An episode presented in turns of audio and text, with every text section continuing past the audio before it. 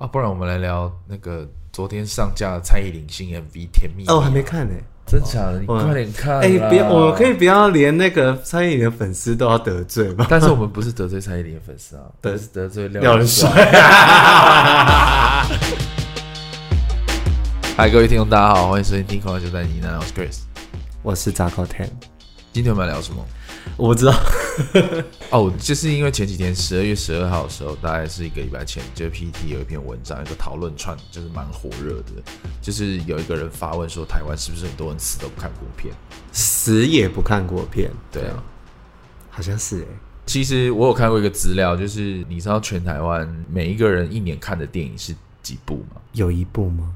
呃，有一部，不到两部，一点多，对，不到两部，接近两部，嗯。嗯其实你要想哦，这个数字是相当相当低，相当低啊。对，当然我们身边人基本上，因为我们自己喜欢看电影，其实身边人大部分也都会看电影。对，但其实你要想，大家就是可能一个月看个一两部是一件非常正常的事哦，更不用说像我们可能因为工作关系，可能一个礼拜一个礼拜就要看一两部那种。尤其是你吧？对，但是你要想哦，台湾人平均一年哦看不到两部片呢。等于说，我们就算一部好了，他可能一整年就是会看，就是看《复仇者联盟》那种。对，对。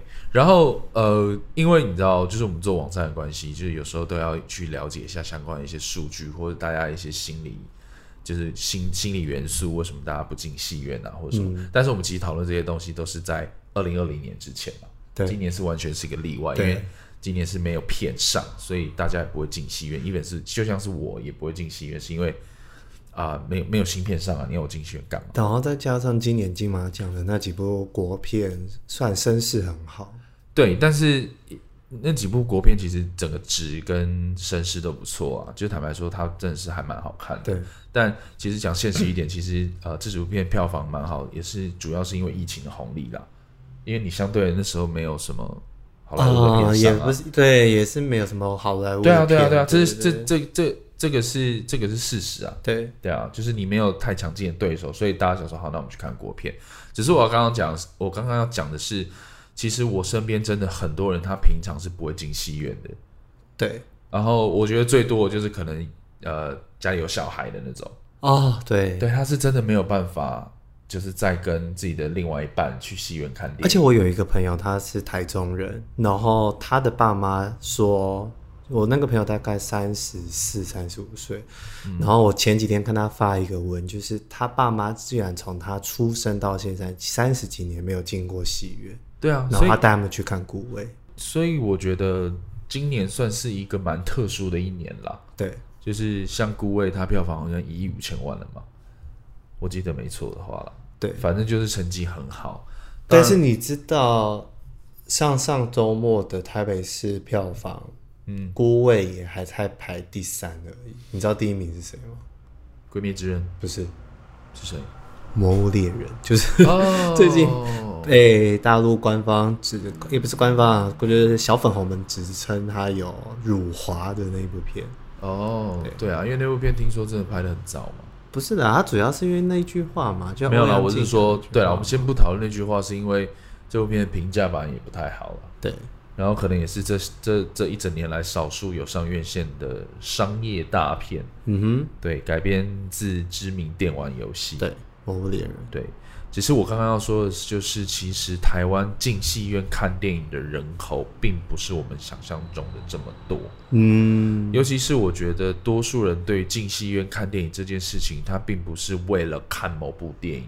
而是把它当做是一个娱乐行为，对，就是例如说，哦，今天跟另外一半，或是跟朋友，我们一起去看一个电影这样子。嗯、那我我真的看，我真的是亲眼看过超多那种客人，呃，就是要去戏院看，他是在买票的时候问售票的人说：“哎，你觉得最近你觉得今天有什么好看的？”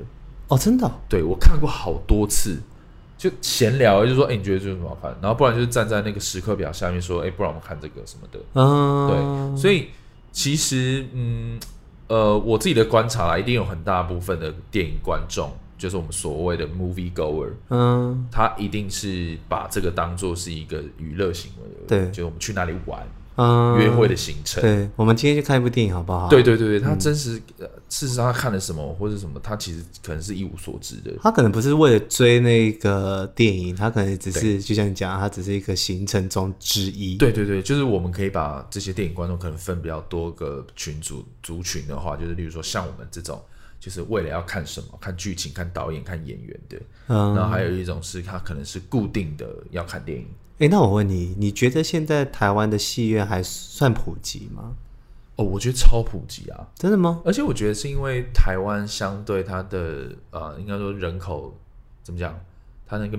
我们地下，我们现在的那个都市的建构，其实都会是以商场跟戏院为中心。像我是中立，中立的商业区有一个很大一块，就是因为那边是先从戏院开始发展出来的。威尼斯，哎，对，我知道，他先有一个戏院加百货，然后那边的住宅区就开始蓬勃起来。现在青浦也是这样做啊，其实是啦，啊、就是你你会发现很多最近的一些建筑建案、房地产的建案都会说微秀当邻居，嗯，什么秀泰当邻居，嗯，就像你说的，其实他们是把它当做是一个商圈，对，对，所以呃，坦白说，你刚刚问的问题，你觉得戏院多吗？戏院本来就多，但是，是会不会只有北部？没有，你像其实台东现在也有秀泰。嗯，花莲也有那种，我忘我忘记花莲是哪个系统了。国宾啊、秀泰啊、威秀这些，其实就是这各个地方都有。对，你要想台东都市化比较薄的那个城市都有这种连锁戏院，代表其实台湾人呃，应该说台湾这个地区，它的戏院密度其实是比我们想象中高的。嗯，但是去看电影的人可能就是固定那些人，在。二零一九年之前，其实全台湾的票房的市场规模大概还有一百亿台币。哦，这么多，其实不少。对，哦、其实是一个不小的数字，就大概就是三亿美金呢。其实呃，换算成美金，其实也算蛮高的。哦，还可以更高了。但是我之前忘记看了哪一个报道，就是说台湾的外片市场其实对好莱坞来讲也是不分重要的。哦，是。对是是是，因为其实票房的表现其实是很好。对，以我们的人口数来说是这样，没错。对对，但是其实你要想啊，例如说我们之前在跟一些片商聊天的时候，他会说，呃，一部破亿的电影，我们就可以拿来觉，我们就可以拿来说嘴嘛，就是说哦，这这部片破亿。对。但是你要想哦，破亿以一张电影票可能算两百块、三百块来说，其实大概就是三十万到五十万的人口，哎。对啊。其实没有很多，其实没有很多，三十万到五十万去看这部电影的观影人数，大概就可以破亿。而且你要想看 这里面有多少人可能二二刷三刷。对啊，对。所以其实当我们去看这些市场规模的时候，你会发现，其实台湾的观影人口还有呃蛮多成长空间的。对。所以回到这个 PPT 这个发文啦，就是他的观察是说，台湾人是不是很多人怎么样都不看国片？在这件我看到这个讨论串之前，其实我好多好多年前就有听身边一个朋友说，他就是这种人。嗯，然后他的逻辑其实很简单，他的逻辑就是我一样花三百块电影票，我为什么不看效果最好玩命关头？对，我应该说他为什么不看预算是来两千万美金、三千万美金？嗯，为什么我要看就是相对成本两千万台币？对，两千万台币成本的电影，他的理由就是这么简单。对对，那其实我也我我。我我也大概能够理解这些人都不看国片的原因。哎、欸，但是我看那个讨论串，也大部分人都还在留着那种刻板印象，就是觉得国片还是偏太文艺。其实他们死都不看国片，就是因为他们刻板印象啊。对啊，然后再来就是，我觉得还有一个问题啊，很多人都会讲说，呃，国片讲台词很像念稿，念稿然后很尴尬。就是我看了都尴尬，我看了其实也不是很舒服。他们的反应都是这样。其实你知道为什么吗？是因为我们的观影习惯都被好莱坞养坏了。我觉得其实就是偏见的，因为就像我上次讲的，就是。同样是剧场的演员，可是你你看，呃，好，呃，英国的那些剧剧场出身的演员，他们用那种剧场的方式在演戏的时候，你就不会觉得怪。可是你把它放在台湾人身上的时候，你就会觉得就是很突兀。我这个比较细节啦，就是虽然我有时候会觉得国片的演员他们在念台词口条这件事情，一直都是我很在意的一件事。对，就是我有时候会觉得台湾呃演员他们在。念台词的时候还是不是这么的自然，嗯，所以我所以我常常会，我听到如果口条非常自然的演员，我就会很很惊艳。就像呃，之前我觉得柯震东他讲话就很棒。对啊，对，我们都会说柯震东其实就是先天条件很好。柯震东就是真的先天条件很好，就是帅，然后又其实有有天分，有天分，然后，再加上他讲话是舒服的。对，就是他是一个。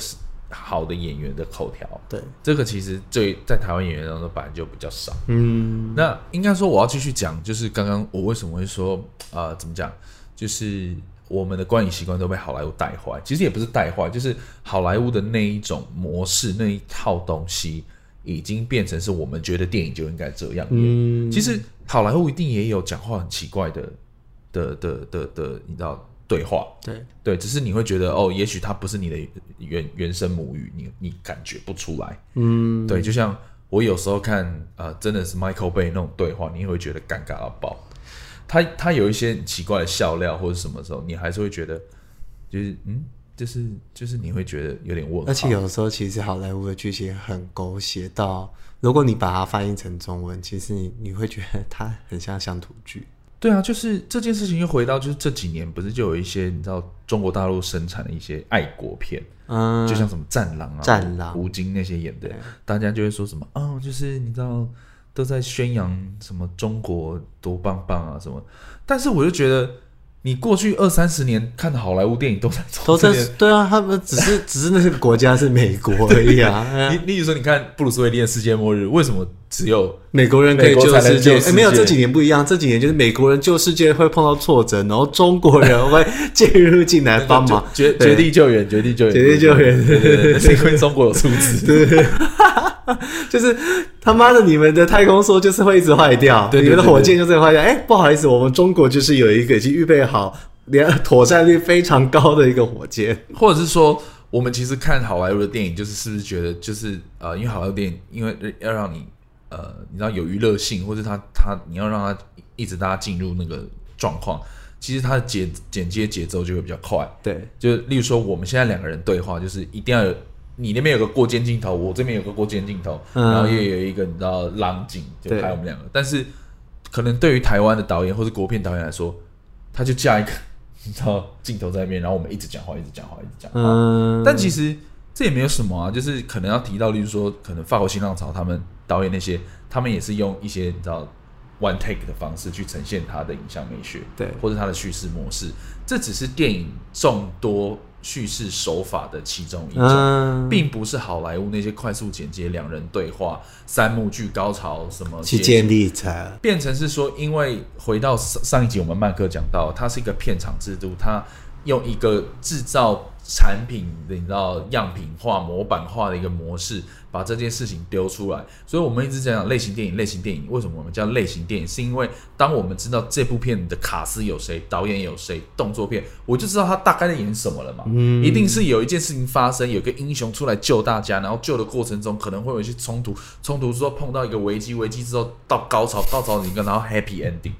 真的，就是你把公式讲出来。对，我们应该说他们的公式就这样，它就是同一个类型，或是爱情喜剧就是这样。你一定会有个男主角跟女主角，当然现在可能会有同性，嗯，一定会有个一定会有个男主角、女主角，然后可能他们会先用你知道我们叫做不打不相识，他可能是因为一个冲突、一个误会，然后碰见，然后从中了解彼此，然后要再在一起的时候又不能在一起，然后最后又因为某件事情最后在一起。就是你在看这些公式的时候，你你在看这些类型电影的时候，你就大概知道你预期电影这样演。但是如果你抱持这种心态去看蔡明亮的电影，或是王家卫的电影，或者是李安的电影，或是什么现在国片，我们例如说中岛电影、周梦宏电影，你就会觉得为什么不是我想象中的那样？嗯，所以我觉得回到您开始说，大家为什么对于国片有些刻板印象是来自于这里？嗯，就是哦、呃，为什么他们讲话这样？为什么这颗镜头这么长？为什么他们就是一直在你知道 mumbling，就是讲一些人生大道理？为什么不是要赶快男主角跟女主角接吻什么之类的？嗯、或者这个镜头怎么那么久，我已经快睡着了。对对对，但这个就回到就是说，里面有在讨论串就在讨论说，哦，什么资金的问题啊，或者什么什么的问题，但是、呃、产业的问题、啊，对，但是产业问题就又是另外一个 issue 嘛，就是其实台湾的电影根本就不能把它当做一个工业来看，应该是说我们不能用好莱坞那一套去衡量台湾电影产业的一个状况。哎，但是我查了一些资料，就是韩国电影的起来，当然就是也是跟政府把它工业化是有一部分的原因呢。韩国电影起来有很多原因，就是他们也有那个，他们都讲说最主要是因为那时候九零年代的时候，那时候发布了一个电影振兴法，是因为这个法案跟那时候有一个推手，就是那时候的文化部长是一个非常强力的推手，他现在还在当一个大学电影教授，嗯、是因为这样子，所以整个韩国电影才有一个工业的开始。应该是说你刚刚讲的是原因之一，它绝对是。我们常常说韩国现在娱乐产业为什么这么发达，是因为它政府大力的推动嘛，不管是政府的部门或是资金的挹注，它让这件事情变成是一个你知道征服世界的力量。对。但是呢，其实我那时候有看过蛮多资料，我忘记是写哪哪一篇文章的时候，其实呃，他们也他们也有做过那个外片配比这件事情。哦，很早之前，很早之前就做，但是他们后来发现，其实这件事情根本没有用，因为。呃，它其实是会限制，应该说，它限制片商，你一定要呃买台呃不发行韩国电影，你才有资格去发外片。嗯，就是你要发一部外片，你就要制作一部国。对对对对对，对就是这。但是呢，他们就会找漏洞嘛，就他们就比如说随便乱拍一个韩国片，然后然后呃为了要进外片，所以他们就会这样。但是我自己会觉得，韩国电影他们可以工业化，或者是。我们所所谓的产业比较健全的情况，是因为他们整个产业从上游、中游到下游都是一条心的在前进。对，一条线前进是什么意思呢？就是去年《寄生上流》不是大大受欢迎嘛，然后在奥斯卡拿到四大大对四个大奖，大家就在讨论说，出资这部电影的 CJ 娱乐，嗯，是什么样的一个体系？它的背景是什么？它它的资它的金主是谁？其实 CJ Entertainment，它在九零年代，就像刚刚展后说，它其实，在九零年代的时候就投入大量的资金，除了在电影开发之外，它也自己掌握了戏院端，嗯，对，它其实也掌握了通路，所以它可以在发行在通路上面一条龙的支持他们的韩国电影。反过回过头来看台湾，其实就是我觉得大家都是在各自的山头各自努力。例如说，哦，我们现在其实有很多优秀的电影导演、电影工作者在拍很多的电影，但是呢，在发行端又会变成是另外一个世界，然后到了通路又会变成是另外一个世界，然后通路又跟发行端有一些不正常的一些关系，或不是不正常的关系，不公平的关系，不平等的关系。我觉得一个产业要健全，其实你要让整个闭环都很顺畅。或是相对资料都要比较公开。你要想哦，现在都已经二零二零年了，我们现在看的一些票房数字，还是文化部逼着戏院那些你知道戏院端的人把这些数字丢出来，然后我们才能看到一个 PDF 档。其实都、都不是很科学的事情。但是你知道，呃，昨我们今天录音是十二月十七号，然后昨天十二月十六号晚上的时候有一个新闻，就是台湾的四家影院他们要合开一家制作公司吗？没有吧？那个已经很很早了吧？伯乐、啊、对是通过对伯乐、啊、通，通过公平会通过这件事通通过了是不是？通过这件事，因为这个这件事其实大概去年十一月的时候就有在酝酿了。对，他们要呃，等于是其实，在成立伯乐这间公司之前，他们就已经透过一些案子在合作，例如说之前的红衣小女孩，嗯，国宾啊微呃微秀，他们其实就是有共同投资。对，然后他们现在成立这个伯乐，基本上也是跟文策院。做一些有趣的合作了，嗯，对，那细节家影院啊，对对，对，微秀、派蒂娜、国宾跟星光，对，就是他们其实想要透过这个东西，但这个绝对是一个好的开始，我觉得是好的，因为等于是你一条龙的，然后你戏院的获利也会变高，所以戏院就会更有兴趣去投资国片的制作。对，因为就像我刚刚说的，CJ 娱乐它不仅仅是。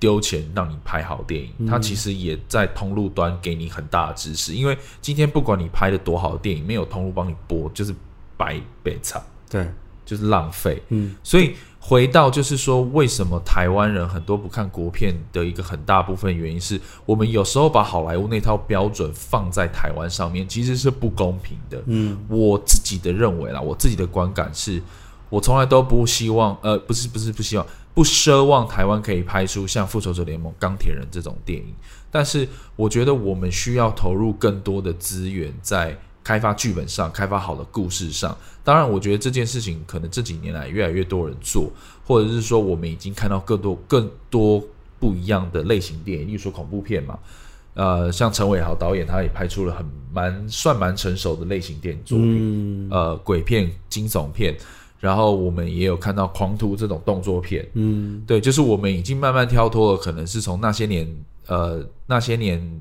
我们，一起追的女，我们一起追的女孩那种校园片的框架嘛，嗯，或者是说像呃诸葛亮亮狗拍的那种本土喜剧，嗯，我们已经开发越来越多不一样的类型作品。然后另一方面，像周梦宏导演，我们之前有提到的《甜蜜生活宇宙》，他其实也真的是身体力行。就是我去年访问他的时候，他就说我就是要一步一步推，一步一步拍，嗯，对，就是你在边拍的过程中，你就可以学习，除了学习拍片，让更多的工作人员有更好的你知道技术之外，你也可以去测试观众对这部这些电影的一些反应。嗯，我觉得这部，我觉得都是要一步一步来啦。那这些人会不会有一天真的去看国片？诶，就像你刚刚说的，有有一对你知道夫妻三十几年都没有看国片，然后今年他去看《古味》。对，对我觉得这个就是一个很好的契机。毕竟这些都是很好的国片。他在金马奖也获得很好的成绩，嗯，所以我觉得刚好在今年好莱坞没有外片，没有好莱坞外片的情况下，我觉得大家真的可以好好去支持。像我也有身边刚刚跟我差不多年纪的夫妻，也是因为生小孩，所以他没有办法看电影，但是他那天有跟我说，因为《阳光普照》上 Netflix，他有看啊，因为所以串流也是有串流的好处，串流当然有串流的好处，然后他就说，哦，他很少。很久没有看到一个他这么喜欢的国片，哦，真假的？对，他是一个超级一般的观众哦，就是呃，就是看 Marvel 那种。所以有人觉得《阳光普照》会不会有人觉得像这种国片比较适合在串流，然后我在家里慢慢看？我觉得也有可能啦。然后我，然后我去戏院就是要看那种声光效果爆破的那种东西，因为这件事情又会变成是另外一个。另外一个题目啦，就是我们上一集好像刚好有讨论到嘛，就是因为你在家你有遥控，所以你的观影体验跟戏院是完完全全不一样的。对，对，然后这个东西其实，在大概二零一四年的时候，呃，Christopher Nolan 曾经讲过，他的他的说法就跟你刚刚讲的一样，嗯，就是呃，戏院可能是会变成服务那种娱乐声光效果的电影，对，然后真正的艺术电影，它可能就会停留在。啊、呃，我们讲的串流上面，或者你家当中，哎、欸，我以前没有办法接受这件事情，因为我以前有一个朋友，他就是我们大学的时候，他自己没有办法念电影系，可是他一直对拍摄这些东西非常有兴趣。谁？然后结果后来过了十十年吧，然后我再跟他再聊起这件事的时候，他真的已经变成就是。我去戏院，我就是要看爽片。你不要叫我去戏院看《阳光普照》，你不要叫我去戏院去看《同学麦纳斯》之类的。哎、欸，可是我，你同学麦纳斯在泰坦厅看是？对，我就是要在泰坦厅看。没有，我觉得这件事情简单分法可能是这样，但是我举一个例子，我觉得你就没办法，你就没办法，就是你知道套用，因为像罗马就是那个。艾方索·库朗那个罗马、嗯、Netflix 发行的，呃，Netflix 发行，然后它又是黑白片，对。但是它的那个摄影，你就是要在大荧幕看啊，你懂吗？还有那个啊，山卓布拉克演那个太空的那个，就地心引力哦。对，地心引力，地心引力本来就是院线片啊。应该说，我们那个时候如果有在关注这部片的人，其实会追的是你要去找有 Atmos 的戏院哦。对，这部片就是完全不适合在家里看。就是对啦，就是你知道，你有时候追求一些声光效果，你真的是需要在荧幕里面大荧幕去看这些片啊。但是对于我来说，就是或是呃，我跟扎扣上一集聊到曼克的时候，诶，曼克什么呢？就是你没听的话，你可以回，就是呃，我觉得戏看电影这件事情就是要把你关在一个黑黑不拉几的地方。就像曼克说的啊，我们就是要进去的时候抛开我们所有质疑的心啊，因为我就是要进入到那个世界里去。对，对啊，你就是要在那个一百二十分钟里面跟主角一起 living。全亚洲第一个在做四 D 影院的，就是你刚刚讲的韩国那个 CJ 娱乐嘛。嗯哼，对，他们是第一个在做这个效果的，嗯哼，所以戏戏院的做法，我觉得是一直去增加你的感官这件事情的服务。我觉得拍电影的人也是啊，像我们上一集有稍微提到啊，就是你知道华华纳媒体集团准备把呃准备在二零二一年所有预计要上上院线的片丢到 HBO Max 嘛，对，那就产生了一些反弹，像呃呃呃，Doom 就是沙丘的导演。Daniel 呃，DV 呃，他是一个法文法文发音的一个 DV 呃导演，他觉得这样不妥，或者是星际异攻队的那个 James Gunn 觉得这件事不好，嗯，那是因为他们拍这些电影就是为了要在荧幕中出现呐，啊，所以你今天在没有沟通的情况下，你就把它丢到 HBO Max，对于这些导演来说，其实是有点不太尊重的行为啦，嗯，更不用说那种戏院中始终的始终教义派诺兰那种人。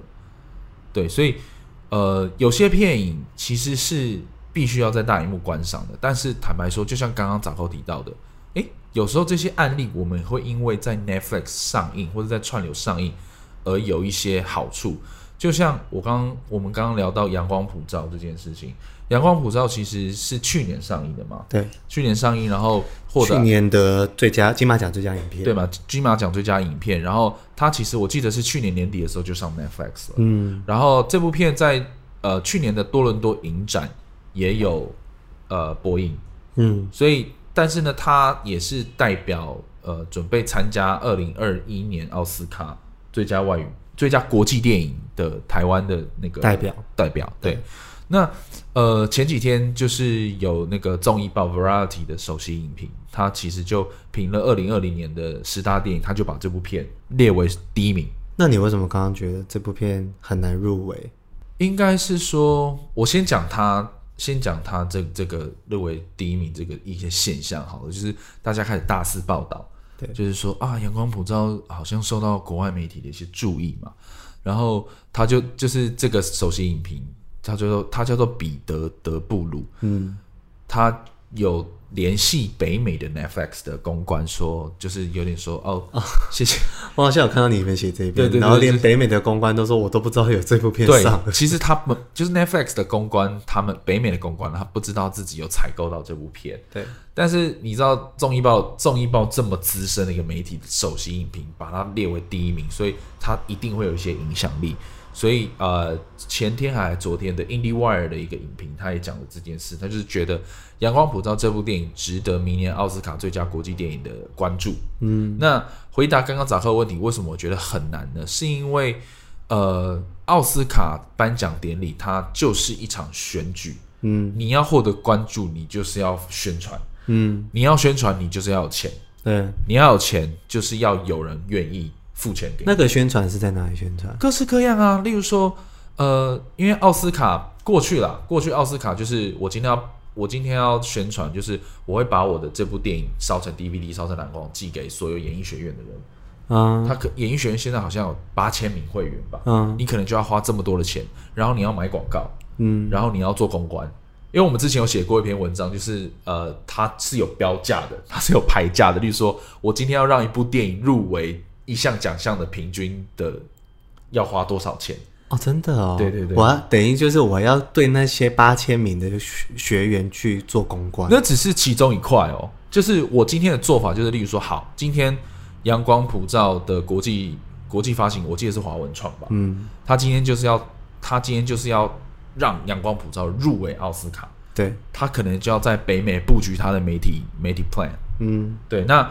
呃，寄生上流去年为什么声势越来越旺？是因为他在北美被一个北美的发行商叫做 Neon，就霓虹灯那个 Neon，嗯，买下版权，嗯、然后他们竭尽全力的帮他宣传、嗯、promote，制造声势，然后带导演去上节目。嗯、所以一样的做法，今天如果阳光普照要在北美获得声获得声量的话，你可能要更多人的人，更多的影评人写这部片，然后你可能要带钟梦宏导演去上 Jimmy Fallon 的 show，去上 Ellen DeGeneres。周末我可能造型的部分要先好好改造一下。哎、欸，这就是其中一块啊，啊，你可能要重新好好改造一下，然后要穿的比较得体一点什么的。对啊，就是这都是宣传的一部分，嗯、就跟。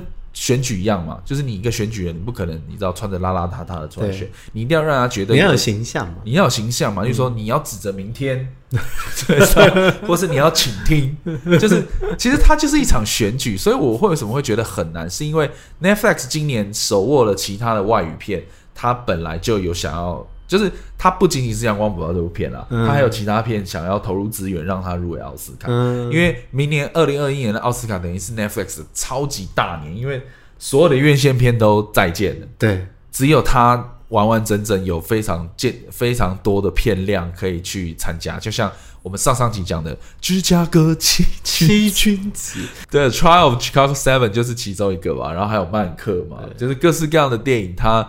都必须要花很大的钱去做宣传。那《阳光普照》被这个彼得·德布鲁选为二零二零十大电影榜首之后呢，我觉得看 Netflix 或者是呃华文创之类的，他们有没有愿意借力使力啦？嗯，对，不然其实真的会有一点困难。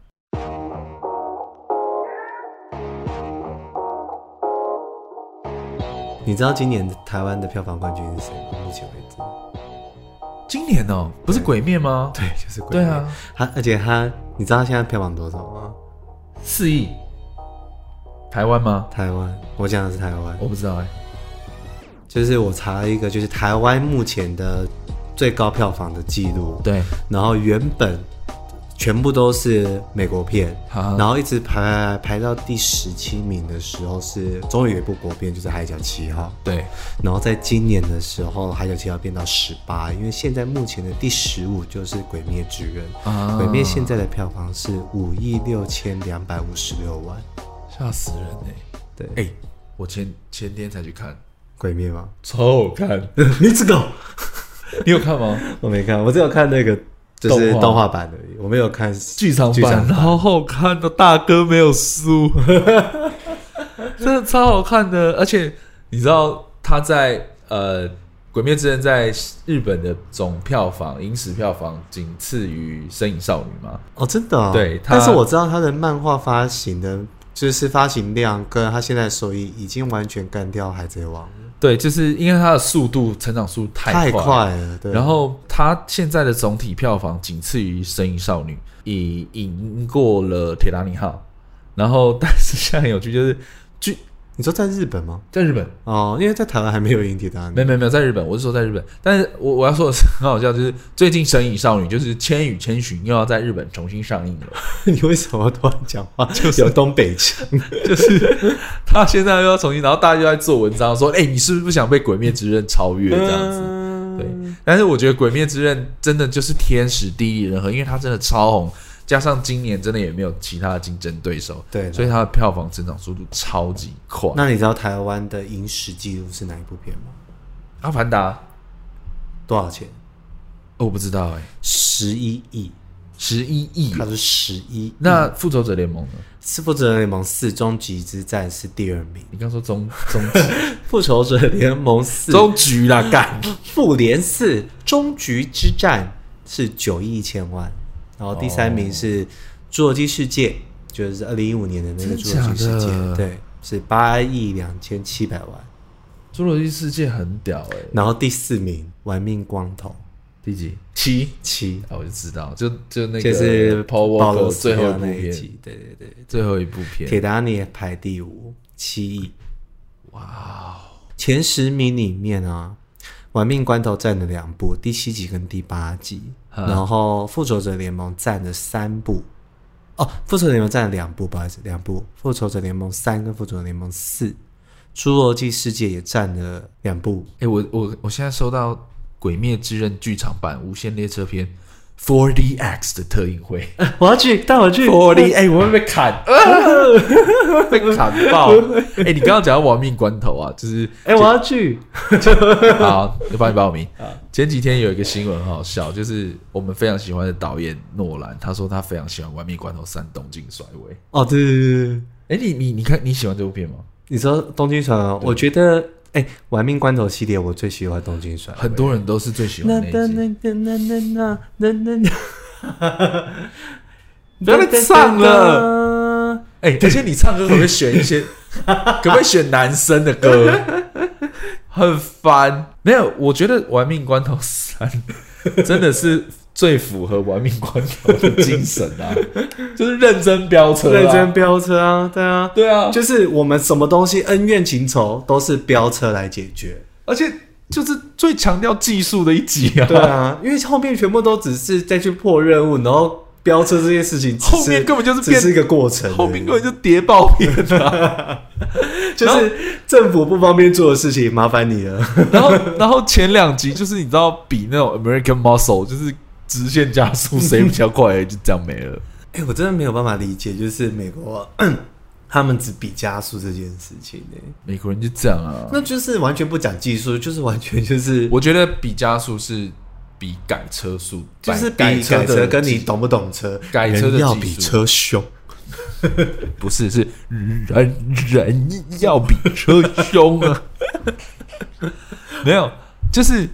因为 我们刚才讲的是那个 Sky 哥哥，对，Sky 哥哥，熊，趴趴熊。哎，你看过《赛道狂人》吗？哦看过啊，《赛道狂人》就是那样啊。对啊，就是呃，《赛道狂人》它有很大一部分就是它，因为它是二，我忘记二十四小时吗？二十四小时的拉力赛，对，不停的嘛。对，所以它其实车子不换，但是可以换车手。对，车子不换，然后呃，它是比你最后跑了多长？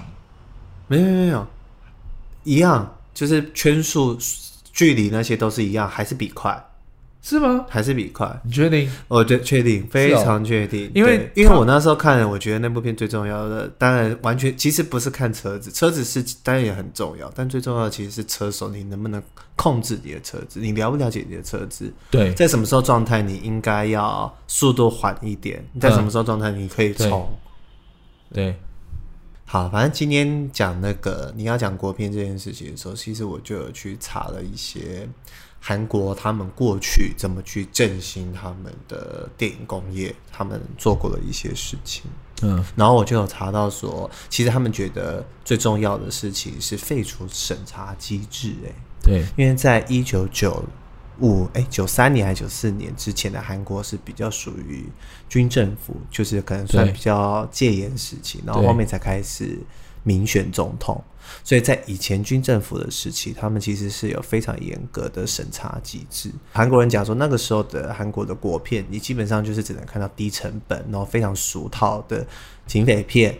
或者是说教性质非常大的类似政令片这种东西，然后那个时候好像还有限制说，呃，你一家戏院平均一年要有一百四十六天是播放国片，其实它还是有一些保护机制。其实他们觉得振兴电影最好的方法，他们目前看起来其实就是废除那些保护政令。没错，因为我跟你讲哦，配比这件事情很吊诡，就是例如说今天就是要限制戏院里通路。就是，例如说，一个月就是要放几天国片。嗯，OK，对于我来说，我排片，我戏院排片，我可以啊。那我就把你放到早上十点，嗯，那种没有人要的时段啊。嗯，你知道吗？那对于可能真的想要看国片的人来说，他们早上十点谁想去看呢？啊？嗯，我我要上班，我要什么？那晚上七点、八点、九点、十点，干嘛我就给复仇者联盟，我就给玩命关头啊，我就给鬼灭之刃啊。所以这个东西都只是。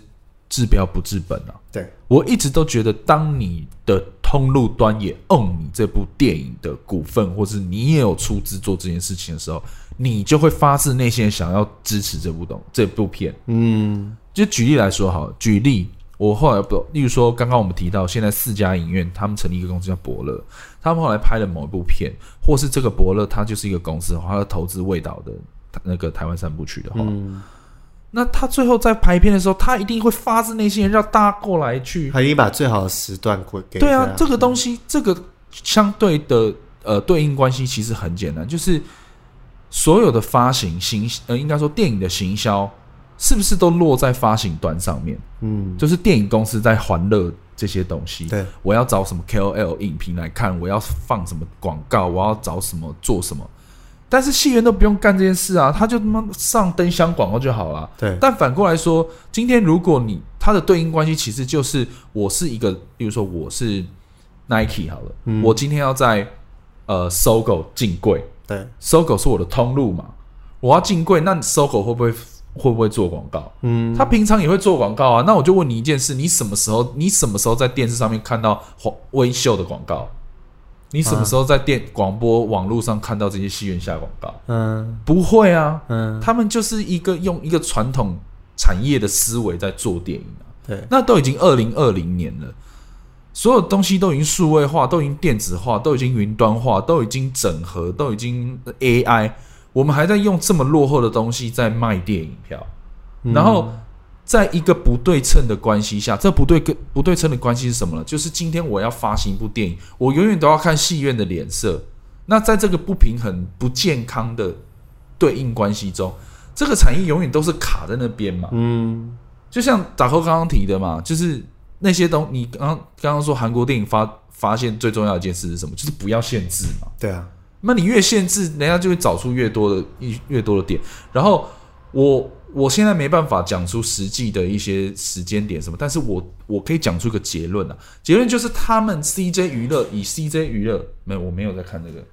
你讲那么多，就你在看疫情的新闻？啊，我没有，我完全没有在看，我我完全没有在看，因为我之前我之前忘记写哪一篇文章，我看的非常多这一段，你看那个我可能也有看到，嗯，就是我直接讲结论。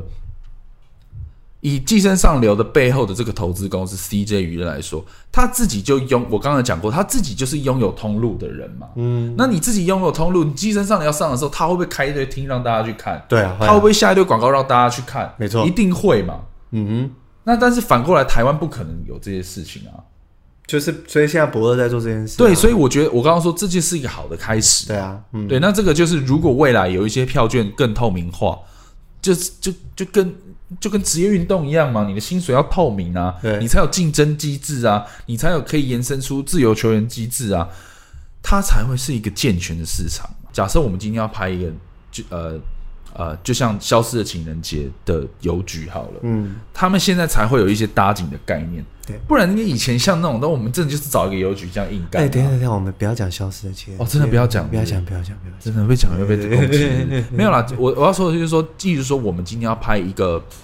呃，同学麦纳斯通的那个泡沫红茶店，如果是搭出来的话，对，就是呃，以一个健全的片场制度，我要去衡量，我要去实景拍跟搭景拍的主要原因是什么？你知道吗？怎样做比较省钱？没错，例如说，我今天要拍部片，我的场场景设设定是在伦敦，我到底要去伦敦拍呢，还是我在洛杉矶搭一个伦敦的街景就好？我评估的点完完全全就只是。哪一个比较便宜？对，这个才是健全，应该不是说健全，这个才是片场制度的真理。就像好莱坞片场，或者是大陆我们说横店，对对，就是你去那边，所有的场景都已经在那边，然后你要找到所有的灵演，你要找导演，你要找编剧，你要找摄影师，都在那边都可以找得到。你要讲横店，其实。但如果不知道横店，我记得我们好像讲过横店，我有讲过了，所以我没有讲过。其实洛杉矶这个城市就是因应好莱坞电影产业而生的城市啊。对，就像你刚刚说的，你可以在这个城市找到导演、演员、灵演、特技、后置，whatever，呃，酒吧司机，什么都可以在那里。这就是工业化的部分啊。对，他可以在那里，就像你今天要去戏谷，他就把所有的科技人才都放在那边嘛。对。然后或者是说你要晶圆代工，你就去新竹科学园区嘛。嗯，它就是一个，这个才是一个健全的工业，我们叫工业化，嗯、或者是我们叫做那个叫什么，呃，那个生产线那个叫什么，就是生产线。对嘛，就是就是就是你知道福特的福特汽车那个、呃，就汽车生产线对嘛？它可以你知道量化这件事情哦，对，它可以量化这件事情。哎，对，讲到这个，我就突然我也想到那部那篇报道里面还有写，为什么韩国要振兴电影的一部分原因，是因为那个时候一九九零年代《侏罗纪侏罗纪公园》非常红，然后发现《侏罗纪公园》的一年的票房是可以等于是他们卖一百五十万台现代汽车的产的收益。他们发现这件事情之后，发现哇，原来投资电影，你不仅也赚得多，甚至你可以发扬你们自己的文化。韩国的政府官员意识到，卖一部电影的票房的收益居然比他们卖车子来的好赚。对，而且还有就是人家说一石二鸟嘛，他还可以宣传韩韩国文化，他还可以透过这个东西去征服全世界。对对，什么东西都是他们的。对啊，所以你看现在，哎，我觉得这两年真的很扯，他们真的办到啊！你看奥斯卡最佳影片已经给他们了。对啊。然后现在最红的团体又是 BTS，又是 Blackpink，How you like that？哒啦哒，所以他们是有意识到这件事情啊。但是回过台湾来说，我们还有很长的路要走啊。我们真的还有很长的路要走。所以我觉得伯乐电影这件事情是一个很好的一个，是是一个很好的。然后我觉得就以创作面来说，在你还没有健全的产业去 support 你。有一个比较，例如说我们刚提的片场制度啦，或者是说我们要讲的明星制度啊，然后你知道明星制度现在又变各式各样搞七搞八，KOL 搞坏，就是大家以为那种 YouTuber 就是艺人，就是明星，那我其实不是嘛，他们在流量这件事情上没有办法转换成实际的艺术艺术行为，那艺术行为又会回到就是刚刚杂寇也提到的，它可以宣传文化，嗯，对，那在。我们都还没有太健康的一个闭环也好，或者是一个一个结构上也好，我们能够做的各个部各个呃，应该说各个单位，或者是每一个每一个地方能够做的，例如说以创作者来说好了，你就是好好的写剧本，你就是好好的写故事，你就是好好的拍电影，嗯，然后以投资方来说好了，你就是发展。可能 IP 的东西，例如说像返校，我觉得就做的不错。嗯，他们现在有做剧场版嘛？然后那时候又有呃影，现在有影集，现在有影集嘛？然后之前还有做展览，对，对我觉得就很不错。然后呃，像呃《金周刊》《金文学》也在开发一些这种 IP 的东西。嗯，然后呃文策院的成立，其实也是在鼓励呃这些东西。像文策院前阵子有举办那种比较比较开大型开放式的那种。那种 workshop，嗯，他就是希望影视影视单位跟呃怎么讲出版单位能够有一些 IP 的上的结合。对，其实我觉得慢慢慢慢台湾也开始重视这件事情，并不是一次到位的，并不是说我今天投入呃多少钱我就能够做到的，它其实是要扎根扎的非常深，然后要等时间才会呃到才会结果的。嗯，所以。呃，我们可以慢慢期待啦，就是刚刚提到那些东西，比如说伯乐的成立啊，文策院的成立啊，然后以音乐音乐来说，你看又有那那个那个那个场地叫什么？北流，北流，你看这么漂亮，嗯、然后呃，北流也变成一个单位了嘛，对，就是找那个小玲姐当董事长，对。对，就是大家也慢慢知道如何把这件事情企业化，嗯，公司化，嗯，然后呃，我觉得做园区这件事情真是。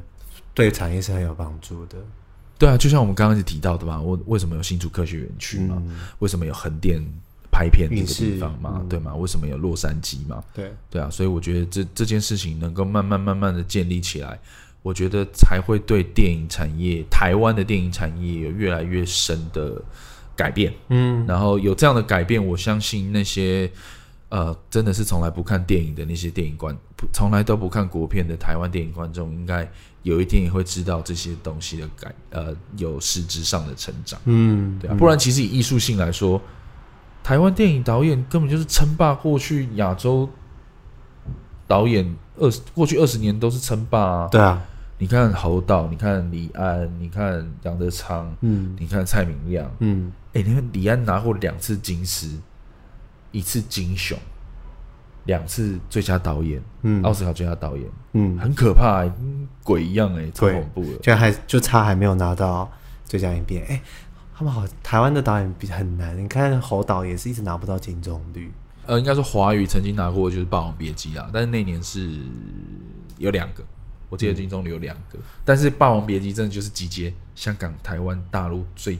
强当时当时最强的阵容，就演员也是，导演也是，编剧也是，美术全部把它集中在一起。对，但《霸王别姬》真的很经典了，好不好？我们改天再聊《霸王别姬》。今天有没有挥文感重？哦，今天超重，我在旁边看，我都不知不觉 把帮你录了一段影，我到时候上传。好啦，今天就是呃，可能比较严肃一点，但是我觉得是一个健康的讨论。虽然我我在看 PPT 的讨论上，我会觉得，呃，应该也不是觉得，就是我很开心，大家可以看，我可以看到一些，你知道，我觉得蛮好的，就是至少这是就是你就是在讨论这个市场嘛，总比都没有这个市场都没有人在讨论来的好。对，没错，就是，呃，我常常跟杂扣说，就是没有批评的媒体就是失败的媒体，对，没有人讨论的产业，没有人讨论的话题，就是一个失败的。如果做一个冷廉价的评论员，讲啊，什么叫冷廉价？很廉价的评论员，就是哦，这部电影很蔡明亮，不是吗？就是、哦，这部电影很普正好，对对对，这部电影没有啦，我们就是希望就是透过一些这种讨论，可以然后。